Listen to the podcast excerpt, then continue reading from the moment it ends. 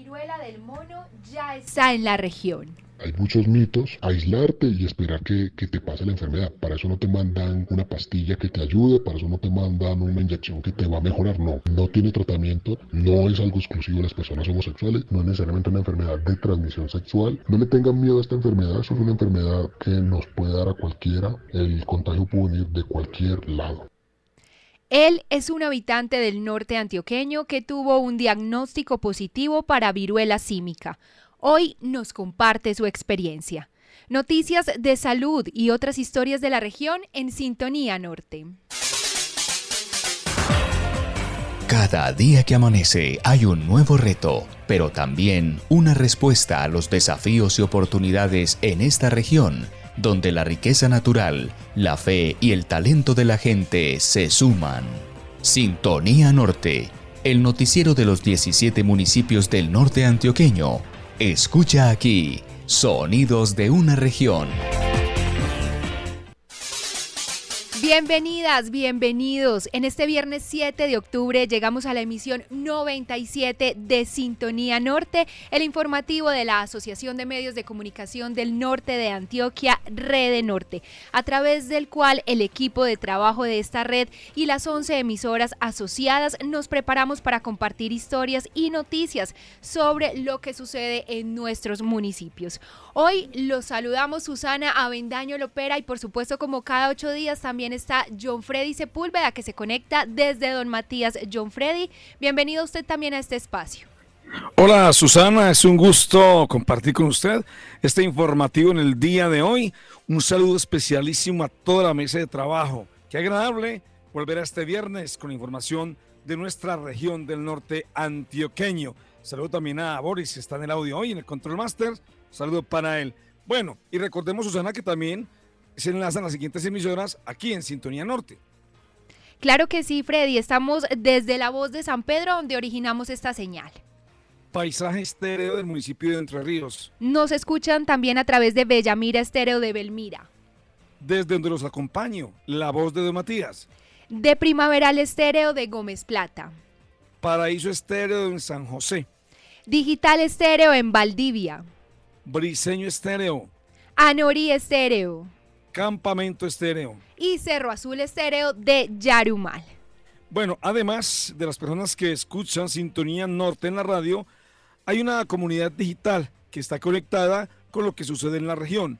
Por eso saludamos a quienes se enlazan a través de www, nuestra web www.redenorte.com.com y a quienes siguen nuestra transmisión en Facebook, donde nos encuentran como Red Norte. Y a continuación, un adelanto de lo que tendremos hoy en Sintonía Norte.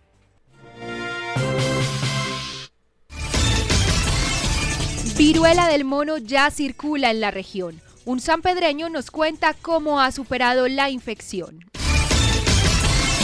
Veeduría Ciudadana de la Vía Pajarito Santa Rosa se reunió esta semana con la gobernación de Antioquia. Desde 2020, más de 60 ganaderos de Gómez Plata han implementado el silvopastoreo en sus fincas. A través de fotografías, estudiantes donmatieños expresan su visión del pueblo. El periodista Francisco Moná presentó su libro Antes que llegue el olvido. Carolina del Príncipe y San Pedro de los Milagros ingresaron al programa Antioquia es Mágica. Estas y otras noticias de la región en Sintonía Norte. Vibrel, por su balance ideal de hormonas y nutrientes, es un bioestimulante que ayuda favoreciendo desde el enraizamiento hasta la producción, llenado de frutos y tubérculos, y en el pasto, mejorando la calidad de alimento para su ganado. Es que verdad que sí, mejor dicho, mera elegancia. Vibrel, un producto de Point. Cambia tu futuro. Con la Católica del Norte, atrévete a vivir la experiencia de la educación superior virtual. La virtualidad llegó para quedarse y nuestros 25 años de trayectoria son nuestro respaldo. Escríbenos al 310-845-4473. Reconocemos el valor y esfuerzo que pones en trabajar tu tierra. Por esto en Precisagro Trabajamos para ofrecerte fertilizantes con las mejores tecnologías y acompañamiento para que tengas un óptimo aprovechamiento de nutrientes y una producción exitosa. Papa, café, arroz, pastos, maíz y más. Hemos evolucionado los fertilizantes comunes. Con Ferticrop obtienes mejores cosechas. Pregunta por Ferticrop en tu agroservicio de confianza. Precisagro, más de 10 años acompañándote en el campo.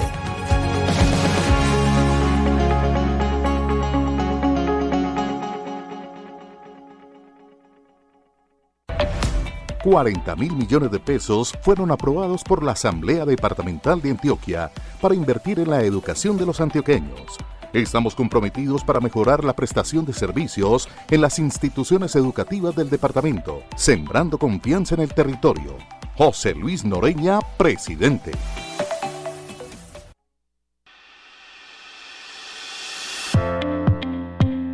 Hemos avanzado porque creemos que el trabajo en equipo es clave para crecer. Hola, soy Alex Vega de la emisora Primavera Estéreo del municipio de Gómez Plata, director. Hoy quiero resaltar el complemento que es mi equipo de trabajo y dedicar nuestros logros, avances y proyectos a Red Norte en sus 13 años, que nos ha permitido explorar nuestras habilidades para mejorar las comunicaciones en el norte de Antioquia. Como él, nosotros también creemos. Asociación de Medios de Comunicación del Norte de Antioquia, Rede Norte, 13 años. Y en equipo precisamente es que realizamos este informativo regional Sintonía Norte. Y bueno, hoy también estamos abriendo la participación para que ustedes interactúen con nosotros a través de la encuesta que pueden responder en nuestras redes sociales y que pueden responder también al número WhatsApp 320-532-1126. Hoy entonces queremos que ustedes nos cuenten en este informativo regional si conocen algún escritor o escritora de la región. Cuéntenos si conocen algún escritor o escritora de la región. Esto pues en el marco de que hoy vamos a presentar precisamente un libro que se escribió en el municipio de Yarumal. Díganos si conocen, si no conocen y también nos pueden escribir a quién conocen. Así también vamos construyendo esa base de datos de los artistas de nuestra región y podemos darles visibilidad a través de este espacio informativo. John Freddy, ¿usted conoce algún escritor o escritora de la región? Eh, aquí en Matías hay una persona una mujer que escribió un libro. Ella pues tiene raíces domatideñas, ha vivido en Argentina y sabe mucho de migración. Ella escribió un libro referente a lo que es la libertad y la inmigración que se ha generado tanto en Latinoamérica, pero muy marcadamente desde el municipio de Matías. No recuerdo el nombre de la señora en estos momentos, pero sí he tenido la oportunidad de entrevistarla y también leer el libro, muy interesante, pero, pero el nombre se me escapó. ¿Y usted, Susana? Sí, Freddy, precisamente yo acá también conozco un joven que se llama Fabián Cardona y él escribe también alrededor de los mitos, de las leyendas que se van como tejiendo aquí en el municipio. Entonces, así como usted lo decía, la escritura también nos sirve precisamente para plasmar esas historias que se van gestando en nuestras comunidades. Recuerden entonces, nos pueden escribir al WhatsApp 320-532-1126 si conocen algún escritor o escritora de la región y a quién. Y también pueden participar en nuestras redes sociales. Recuerden que nos encuentran en Facebook como Rede Norte, en Instagram y Twitter como Rede Norte-SEO. Antes de comenzar con el desarrollo de las noticias realizadas por nuestros corresponsales, compartimos información de interés sobre un tema muy importante al cual le venimos haciendo seguimiento, las vías de nuestra región. Así es, Freddy, es que recordemos que el pasado domingo 2 de octubre se realizó en el Coliseo de la institución educativa La Unión, en la vía que de Medellín conduce a San Pedro, un evento que sus organizadores denominaron Asamblea de la Veeduría Pajarito Santa Rosa de Osos, cuyo resultado fue un pliego de peticiones y compromisos que lograron socializar posteriormente el miércoles 5 de octubre en reunión con Santiago Sierra La Torre, secretario de Infraestructura Física de Antioquia. En la tarde de ese mismo miércoles se compartió un video en Facebook de Wilson Agudelo, líder de la veeduría, en donde menciona las principales conclusiones del encuentro. Escuchemos algunos apartados. Muy buenas tardes para toda la comunidad de la subregión del norte de Antioquia. Aquí estamos reunidos la mesa técnica que le va a hacer control a los compromisos de la gobernación para la vía Pajarito Santa Rosa. En adelante nos comprometemos la veeduría, el sector de transportadores, el sector comercio, el sector de industria lechera, sector turismo, para que podamos ser veedores todos juntos de los compromisos que hoy va a ser la gobernación. Mi nombre es Santiago Munera. Eh, acabamos de salir de reunión con el secretario de Infraestructura de la gobernación de Antioquia. Llegamos a unos compromisos. Se comprometió con la región del norte eh, para darle estabilización a los cinco tramos eh, que comprenden 185 kilómetros. Comenzamos el día viernes con un recorrido para poder eh, revisar cuáles son los puntos críticos en estos 185 kilómetros. Mi nombre es Orlando Zapata, en representación del comercio de, la vía Pajarito San Pedro. Eh, uno de los primeros logros que iniciamos el día de hoy en esta reunión es reunirnos con el secretario de Infraestructura Física el día viernes a las 3 de la tarde para socializar la situación del peaje, el tema de tarifas. Mi nombre es Mario Gómez, representante de Asocomunales, soy presidenta de la Junta de Acción Comunal de la China. Eh, logramos con la reunión de hoy poder obtener todo lo que tiene que ver con la limpieza, con el roce y con todo lo que tiene que ver con el mantenimiento de la carretera y todo esto lo podemos hacer a través de las acciones comunales. Bueno, se espera además que el miércoles 12 de octubre se realice un nuevo encuentro con los funcionarios de la gobernación de Antioquia para firmar acuerdos y cronogramas de trabajo y así buscar el mejoramiento del corredor vial Pajarito, San Pedro, Entre Ríos, Santa Rosa. Y seguimos hablando de vías, porque hoy líderes del municipio de Toledo también se movilizan por el estado de la vía Toledo-Sector Matanzas. Y es que, John Freddy, según los organizadores de este plantón, a primeras horas del día se comenzó a recibir eh, a las distintas delegaciones que instalarán la Asamblea Popular y Comunitaria, donde reafirmarán las peticiones radicadas ante la gobernación y la Junta Directiva de EPM. Además, durante todo el día se realizarán actividades culturales, deportivas y un sancocho comunitario. Esto lo dicen los organizadores de este plantón en eh, la vía Toledo, sector Matanzas. Bueno, y seguimos ahora con las noticias realizadas por nuestros corresponsales. Comenzamos con el desarrollo de la información preparada por ellos para hoy. Viruela del mono ya circula en la región. Un sanpedreño nos cuenta cómo ha superado la infección y precisamente para hablar más sobre el desarrollo de esta importante noticia, le entregamos el saludo a nuestra compañera Paola Arismendi de La Voz de San Pedro. Ella entonces nos va a contar de qué se trata esta historia. Paola, adelante y bienvenida. Un saludo para Susana, para Freddy, para todo el equipo de trabajo de Sintonía Norte. Pues inicialmente les voy a compartir un breve contexto. La viruela del mono o viruela símica se detectó por primera vez en África en 1970. Desde mayo de 2022, varios países en los cuales la infección no es endémica comenzaron a notificar casos, incluyendo algunos de las Américas como Colombia, donde el 23 de junio el Instituto Nacional de Salud confirmó los primeros tres casos. Un mes después, el 23 de julio, el director general de la Organización Mundial de la Salud declaró que el brote multinacional de viruela símica constituye una emergencia de salud pública de importancia internacional. Aunque aún no hay cifras oficiales sobre el número de casos positivos de viruela símica en el norte antioqueño, la infección ya circula por la región. De ahí la importancia de continuar aprendiendo sobre su prevención, manejo y superación. La viruela símica es una zoonosis viral y se caracteriza por erupción o lesiones cutáneas que suelen concentrarse en la cara, las palmas de las manos y las plantas de los pies. Natalia Montoya, subsecretaria de Salud Pública, nos habla sobre la actualidad de la viruela símica en Antioquia. Los síntomas más importantes son un dolor de cabeza fuerte, fiebre, dolor muscular, adinamia o fatiga y un exantema, unas lesiones en piel. Los síntomas desaparecen aparecen entre tres o cuatro semanas y lo más importante es evitar las complicaciones. Habitantes de San Pedro de los Milagros ya han sido diagnosticados con el virus, pese a que el registro no se lleva directamente en la localidad porque han consultado y han sido atendidos por profesionales de la ciudad de Medellín, toda vez que las autoridades sanitarias optaron por implementar una estrategia de no estigmatización. Entonces, los casos aparecen como un consolidado a nivel departamental. Él es un habitante de San Pedro que fue diagnosticado con viruela símica. Protegemos su identidad y agradecemos su interés en compartir la experiencia que aclaramos no es igual en todos los casos. El primer síntoma que yo tuve, pero que yo no le presté pues mucha atención, fue que en la zona pélvica, ¿cierto? Ahí me salió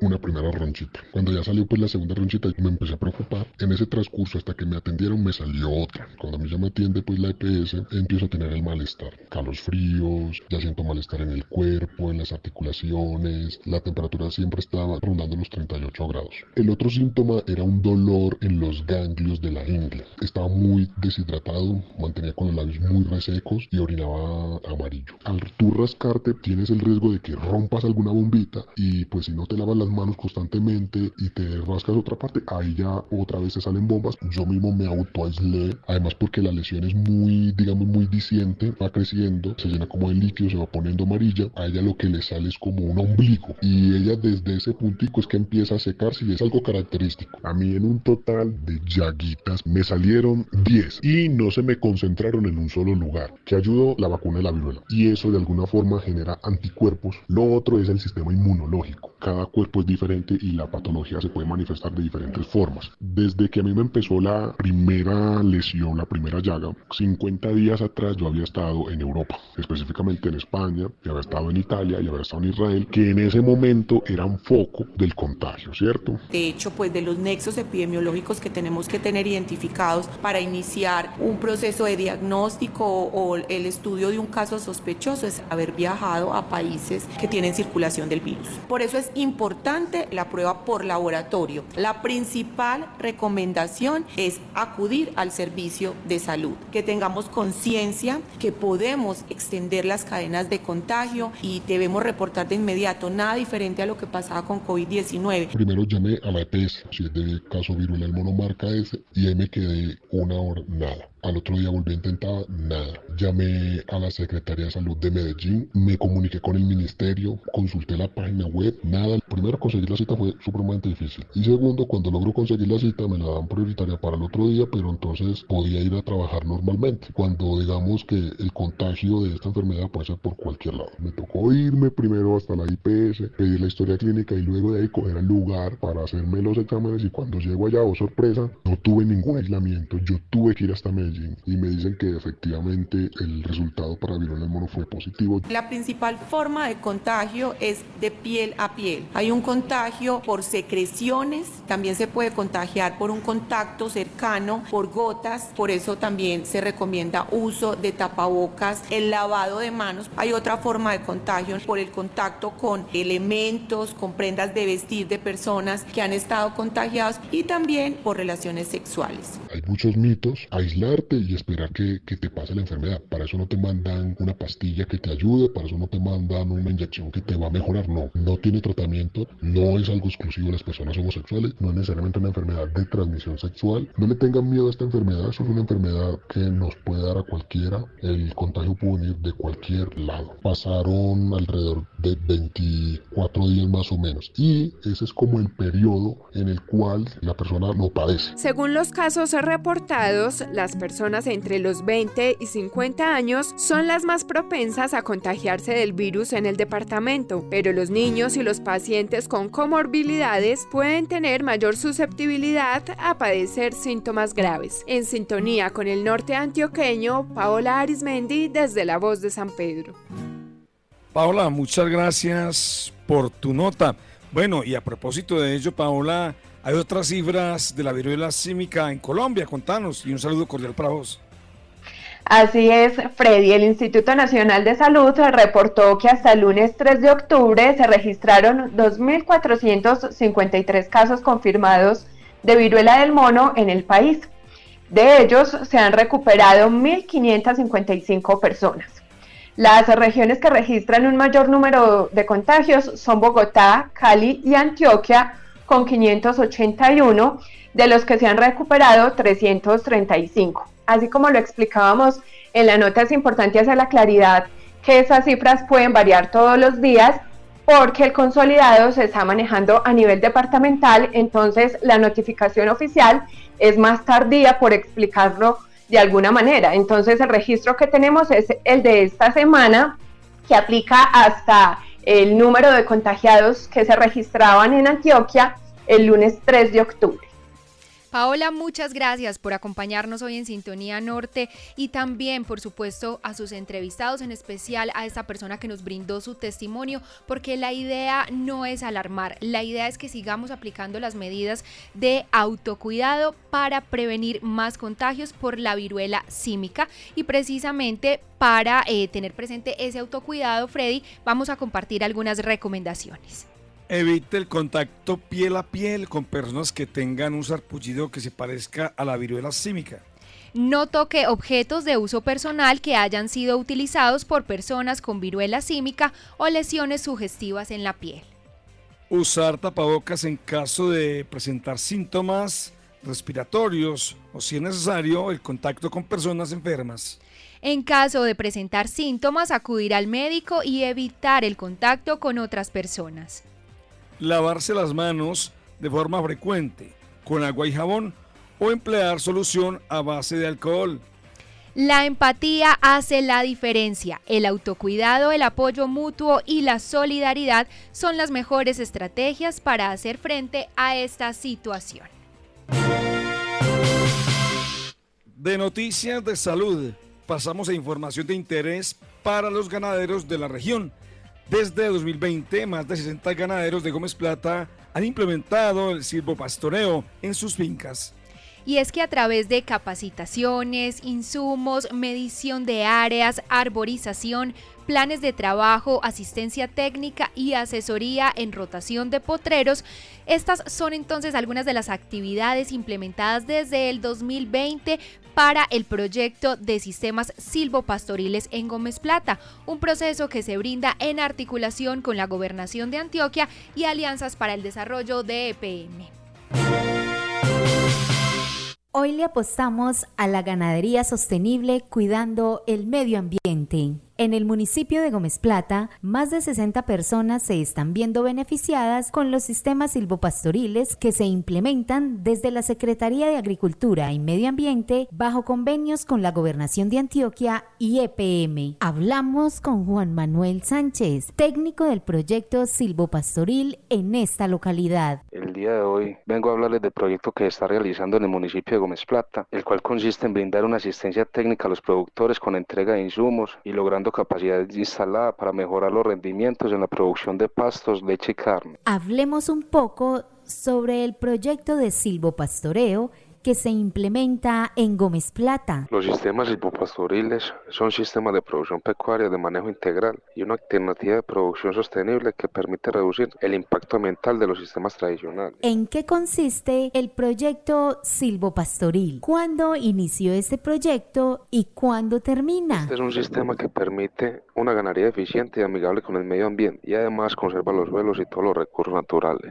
El proyecto inició en febrero de 2022 y va hasta diciembre del 2023, dando una continuidad al proyecto desde el 2020. ¿Cuántos recursos se invierten en este proyecto? El municipio de Gómez Plata ejecutando un convenio con empresas públicas de Medellín, donde se invierte en el municipio un total de 1.985 millones entre ambas partes, donde se apoya el turismo, agricultura, desarrollo comunitario, deportes y cultura. En lo que concierne de agricultura se extienden a cuatro líneas que son ganadería, café, caña, abejas. ¿Por qué es importante implementar el silvopastoreo en las fincas ganaderas? ¿Por qué la importancia de este sistema silvopastoreo en nuestras fincas? Porque nos permite mejorar los sistemas de producción ganadera en los diferentes agroecosistemas, mitigan los efectos negativos ambientales generados por los sistemas tradicionales y para mejorar el bienestar de nuestros animales. ¿En qué otros municipios municipios de la región se implementa este proyecto? Este convenio se implementa en 12 municipios de Antioquia, los cuales son Amalfi, Angostura, Noribe, Elmira, Carolina, San Pedro de los Milagros, Santa Rosa de Osos, Yolombó, Don Matías, Entre Ríos, Guadalupe y Gómez Plata. ¿Cuántos ganaderos están participando de este proyecto? En el tema silvopastoril contamos con 35 beneficiarios, de los cuales 20 son con el convenio de PM y 15 con la gobernación de Antioquia y la alcaldía de Gómez Plata. Para el tema de agricultura, donde el ítem del silvopastoril tiene un recurso de 201.464 millones de pesos. También hablamos con Esaú López, habitante de la comunidad del corregimiento de San Matías del municipio de Gómez Plata, y esto nos contó a la finca que yo tengo se llama El Castillo. Tengo nueve vacas, tengo tres secas y seis produciendo. Esas vacas me producen 120 litros de leche más o menos. La granadería tradicional en esta zona de San Matías es excelente. No, porque yo, yo producía 20, 30 litros de leche y ya con ellos, imagínense, a subirse uno a, a 120 con 6 vacas porque las otras están preñadas, todas están secas. Entonces díganme cómo se pondría uno con, con todo el ganado produciendo. ¿Qué beneficios o cambios has notado con el silvopastoreo y cómo fue ese inicio en este proyecto silvopastoril? No, yo salí en una, en una ayuda o esa gente le, le colabora al que se quiere dejar colaborar, ¿sí me entienden? Ellos llegan y le enseñan a uno a trabajar y entonces si usted, se, si usted quiere trabajar y quiere salir adelante, ellos con mucho gusto le colaboran a uno. Porque si usted no quiere trabajar, no, lo dejan, entregan su proyectico y no, ya no lo vuelven a visitar más, pero si uno le hace caso, le va uno bien. La rotación. Ah, es que mire que yo en la, la tierra mía yo la abonaba con siete bultos de abono. Y ya con, con el trabajo de ellos se lleva dos bultos de, de abono apenas. Ahí está, miren, empezando. Y uno mantiene un ganado bonito, potreros sin repelar, fresquito. En sintonía con el norte antioqueño, Nancy Gómez Graciano, desde la emisora Primaveral Estéreo del municipio de Gómez Plata.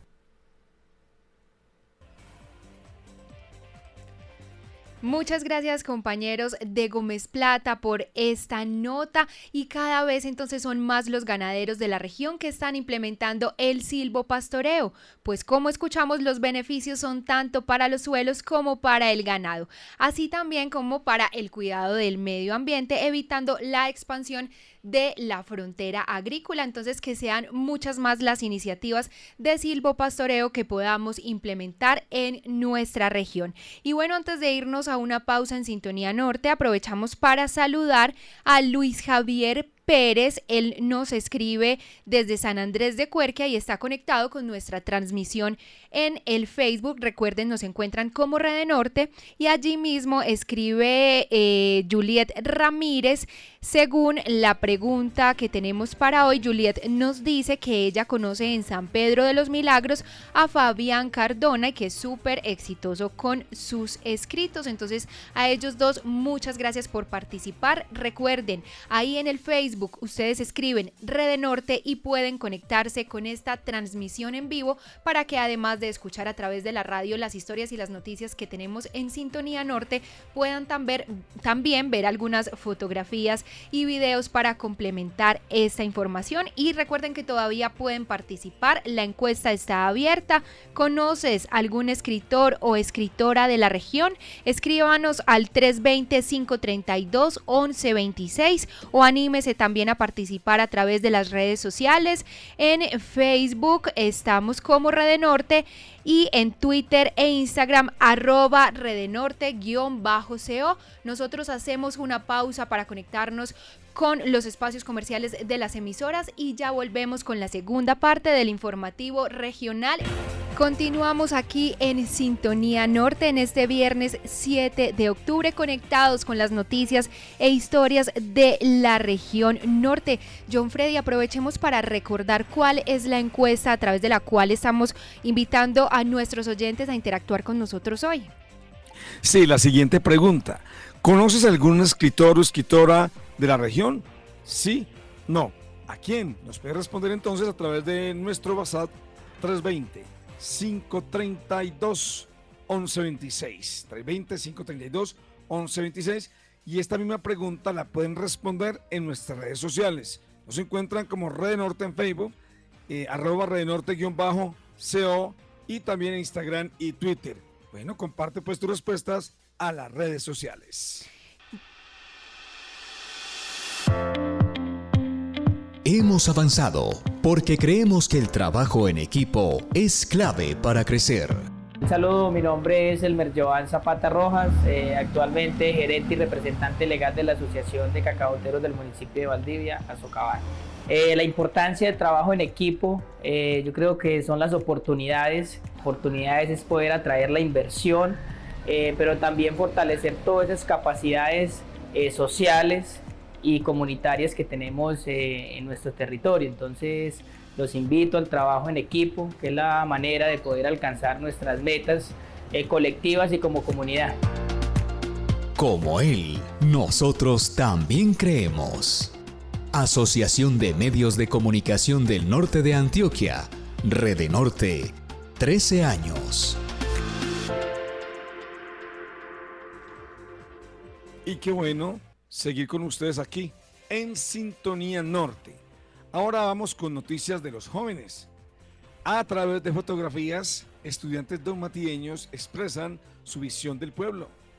En nuestra región, la academia y el arte se unen en fotografías a través de las cuales los estudiantes de décimo grado de la institución educativa Don Matías plasman su visión sobre aspectos sociales, económicos, culturales y ambientales del municipio. Escuchemos esta nota preparada desde la voz de Don Matías.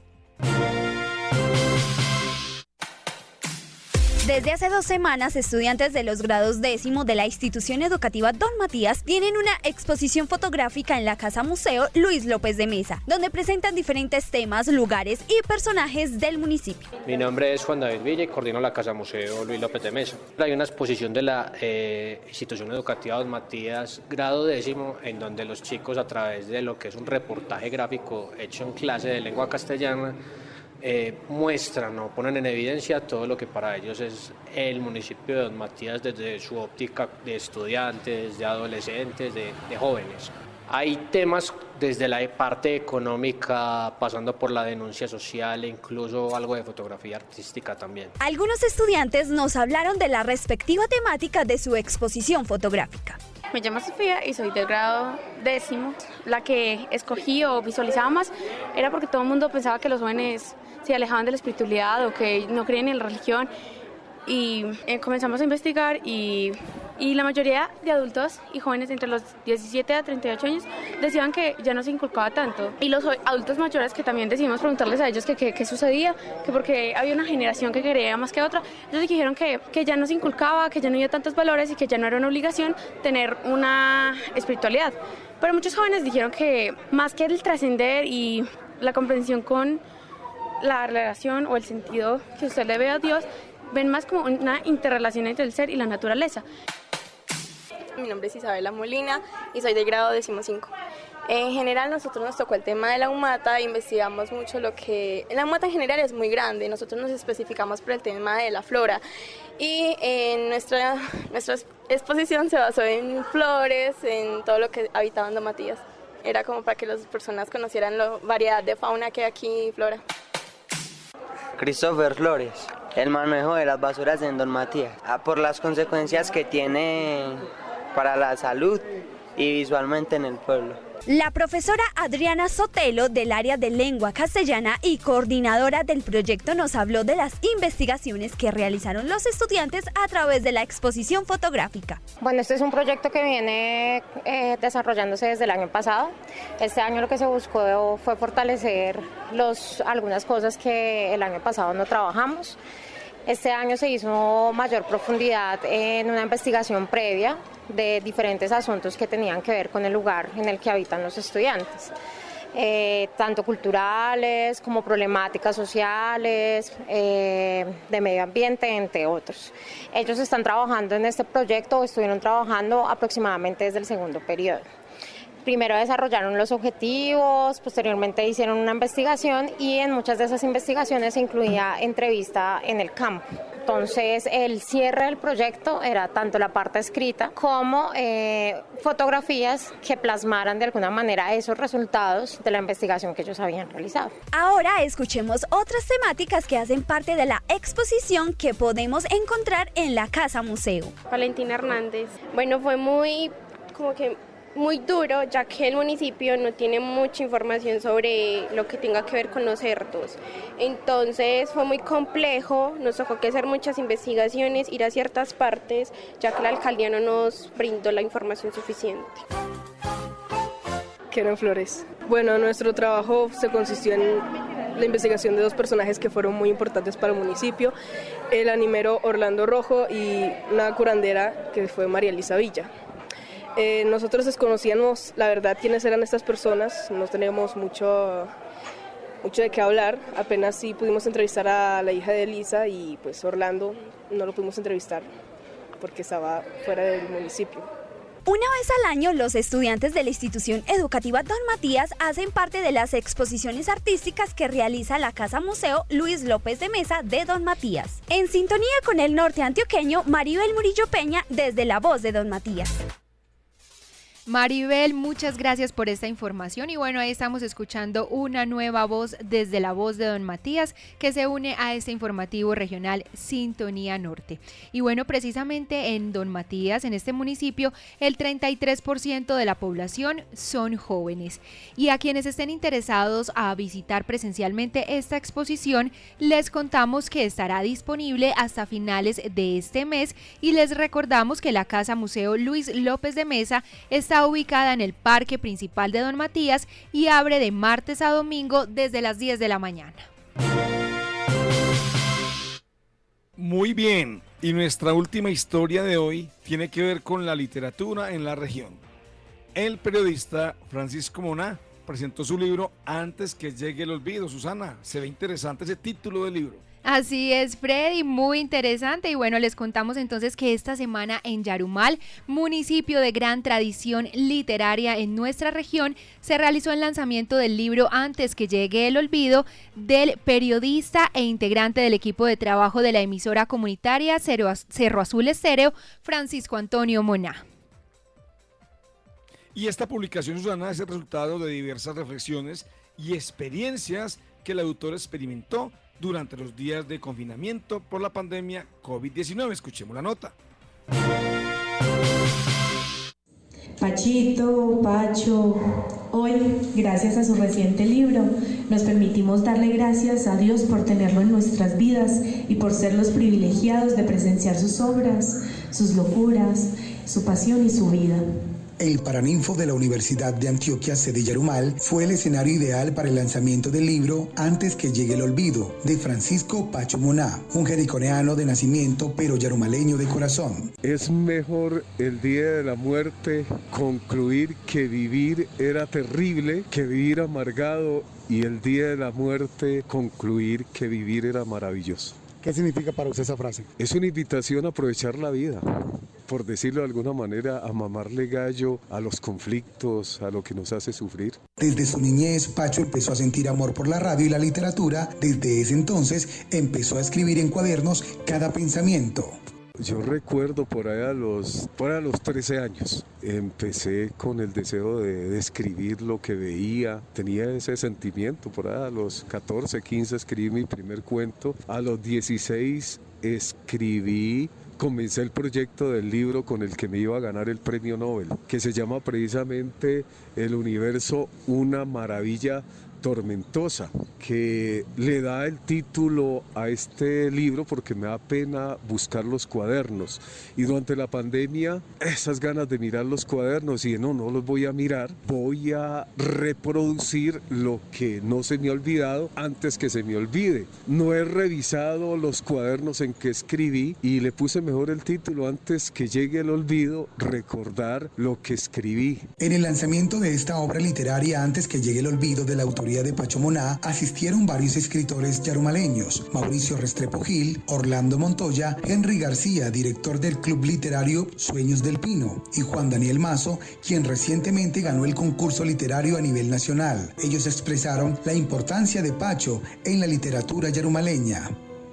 Pacho Moná con esto prácticamente está sellando y diciendo, hombre, aquí estamos los que hacemos literatura, él lo llama los locos, pero yo pienso que la literatura en Yarumal en estos momentos de, que ha florecido tanto, se debe a ese reconocimiento del municipio como una cuna de, letras, una cuna desde, desde, la época de Epifanio, en fin, de una tierra donde se mueve mucho la cultura. Si uno lee este libro antes que llegue el olvido, se encuentra con un autor que está maravillado con la existencia, un autor que confiesa qué es lo espléndido del universo. Y bueno, más allá de esta confesión que hace, es también un reconocimiento a la dimensión social de un autor. Este año gané el concurso nacional de escritura en la modalidad de ensayo. Creo que ese reconocimiento que a título personal obtuve se debió también a la experiencia que pude adquirir como columnista del semanario Sueño Norte. Otras de las facetas de Pacho es componer letras de canciones. Aquí una de las más populares en Yarumal y la región. Ya se prendieron las fiestas, hay las fiestas del Yarumo la capital del norte, un pueblo como ninguno. José Danilo Euse es un yarumaleño radicado hace más de 20 años en los Estados Unidos, quien después de viajar por varias horas en avión pudo asistir al evento para así poder tener en sus manos antes que llegue el olvido. Es un título genial y quiere decir mucho con eso. Pienso que es demasiado interesante. Pacho es una persona que ya llevo varios años en contacto con él a través de la emisora y para recordar, en Yarumal varios escritores últimamente han sacado sus obras literarias, entre ellos el apóstol Santiago del Yarumaleño Sergio Mesa y Antes que llegue el olvido, que contiene 108 páginas. En sintonía con el norte antioqueño, desde Cerro Azul Estéreo Yarumal, Frank Mestre Rivero.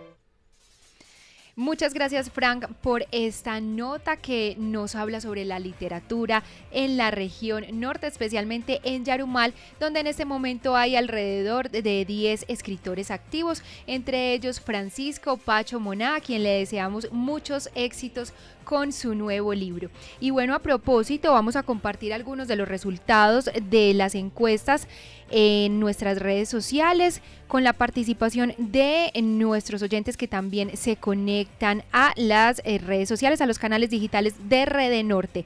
En Instagram, entonces recuerden que estamos como arroba Redenorte, Redenorte-co. Eh, allí tenemos por el sí, el 75%, 75% dicen que sí conocen escritores o escritoras de la región norte y el 25% responden que no conocen. En Facebook, recuerden, estamos como Red Norte. También a la pregunta, ¿conoces algún escritor o escritora de la región? El 67% responde que sí, el 33% responde que no. Y en Twitter, arroba redenorte-co, el 100% nos dice que sí conocen escritores de la región. Entonces, estas son unas eh, cifras muy positivas, John Freddy, porque entonces nos demuestran que en la región sí hay personas que se están dedicando a escribir. Sí, Susana, y pues también hay que decir que a través de la historia en esta región tenemos muchos escritores importantes, ¿no? Aquí hemos tenido escritores importantísimos, está Porfirio Barbacoa que nació en Santa Rosa de Osos, y tantos más que son importantes y qué bueno que todavía en estos nuevos tiempos tengamos escritores también que siguen entonces eh, haciendo quedar bien a esta región con, con los libros, especialmente pues con toda esta literatura que nos sirve tanto. Así que para todos el reconocimiento, especialmente para Francisco, un gran amigo, colega, Hemos batallado la radio hace muchos años, para él un saludo muy especial y qué buena propuesta Francisco, qué bueno tener aquí en la voz de Matías ese libro próximamente. Para, para él, Susana de Red Norte y este equipo de trabajo, un saludo especial y nuestro reconocimiento porque pues ha tenido este libro, ¿no? Ha lanzado este libro y qué bueno será entonces leerlo. Para Francisco mi saludo muy especial, Susana. Antes de despedirnos, compartimos algunas noticias breves. Carolina del Príncipe y San Pedro de los Milagros ingresaron al programa Antioquia es Mágica. Así es, Freddy. Esta semana 10 nuevos municipios ingresaron al programa Antioquia es Mágica de la Gobernación y se unen al grupo de los 20 destinos que desde el 2020 vienen trabajando para impulsar sus saberes, talentos y vivencias para su posicionamiento como destinos alternativos de turismo.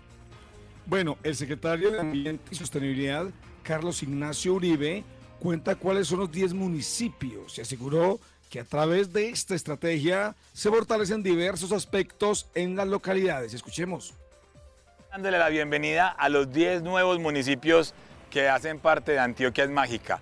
La Ceja, La Unión, Abejorral, El Retiro, Ciudad Bolívar, San Rafael, San Pedro, Carolina del Príncipe, Caracolí y Puerto Triunfo. 10 municipios que van a entregar todo su capital natural, todo su capital humano, su gastronomía, su cultura, para que sean atractivos, para que todos los antioqueños y antioqueñas podamos disfrutarlos. Pero no solamente los antioqueños, el país y el mundo. Antioquia es mágica, ese es el gran poder que queremos dejarle a este departamento. Un departamento todos los días más pujante, más sostenible, que le apuesta al turismo. Por supuesto, un turismo que deja una derrama económica muy importante, pero que cuida y protege su patrimonio natural.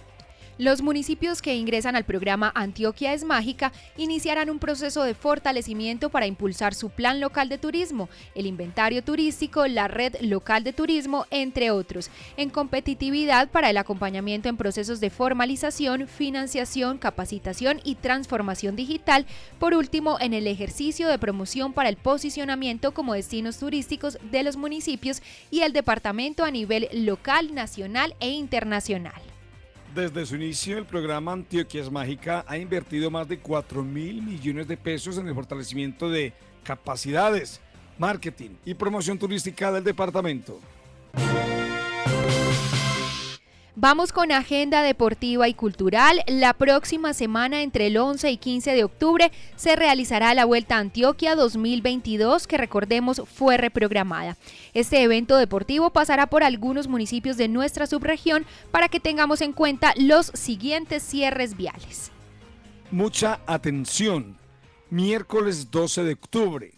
Ruta entre el Bagre, Caucasia, Cáceres, Tarazá y Valdivia Horario 6 y 45 de la mañana a 3 y 30 de la tarde. Vías alternas.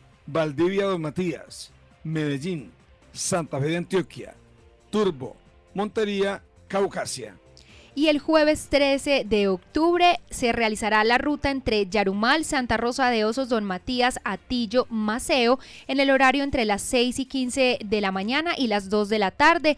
Las vías alternas son Barbosa, Medellín, Santa Fe de Antioquia, Turbo, Montería, Caucasia, Yarumal y otra vía alterna Barbosa, Medellín, Santa Fe de Antioquia, Turbo, Montería, Caucasia, Zaragoza, Maceo. Y hay más agenda para ustedes. Para mañana sábado desde las 8 de la mañana, Mercado Campesino y Feria del Emprendimiento aquí en el municipio de Matías. El Mercado Campesino comienza de 8 a 12 y de 1 a 6 de la tarde es la Feria del, Emprendimiento en el parque principal del municipio de Don Matías. Y finalizamos con el reporte del DAGRAN sobre el clima y las alertas en nuestra región. Sí, muy importante para tener en cuenta. Para hoy en la tarde y noche se prevén lluvias de intensidad moderada a fuerte en el norte antioqueño. En cuanto a las alertas hidrológicas, hay alerta naranja en la cuenca alta del río Nechí, con especial atención en los municipios de Angostura, Anorí, Campamento y Yarumal.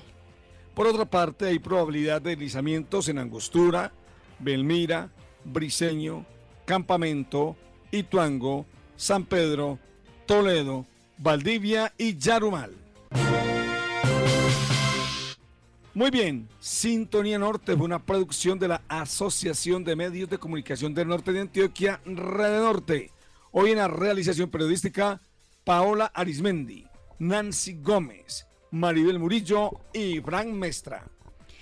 En el máster central, Boris Montoya, transmisión en redes sociales, Doranzi Muñoz. Y aprovecho por aquí para entregar un saludo a Marisa Lopera que nos escribe que ella conoce un escritor de la región llamado Ovidio Tamayo. También en la conducción hoy los acompañamos John Freddy Sepúlveda, Susana Avendaño Lopera y estamos bajo la dirección general de María Noemi Ríos. A ustedes que pasen un feliz viernes, nos encontramos con más noticias e historias de la región la próxima semana.